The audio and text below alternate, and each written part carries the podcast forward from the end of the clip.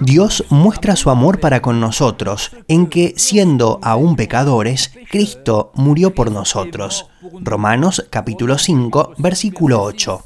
Vengan a mí todos los que están trabajados y cargados, y yo los haré descansar. Mateo 11, 28.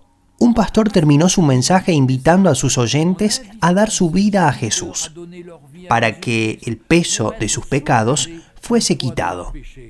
¿El peso del pecado? Preguntó un joven. Yo no lo siento. Realmente no me siento pecador.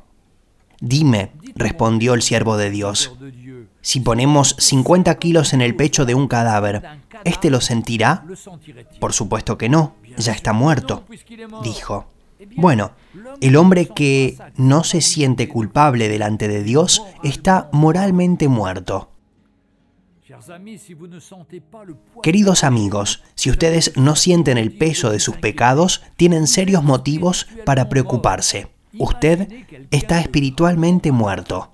Imagine a alguien gravemente enfermo, que se le suministró morfina para aliviarle su sufrimiento.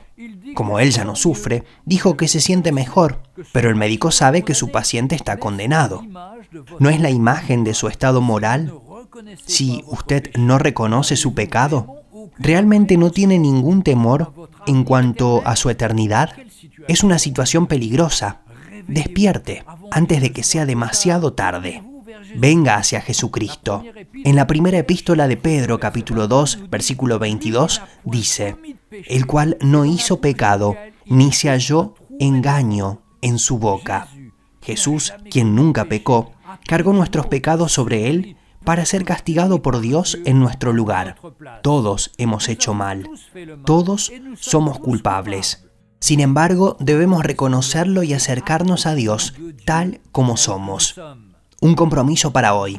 Señor, reconozco que soy pecador y necesito un Salvador.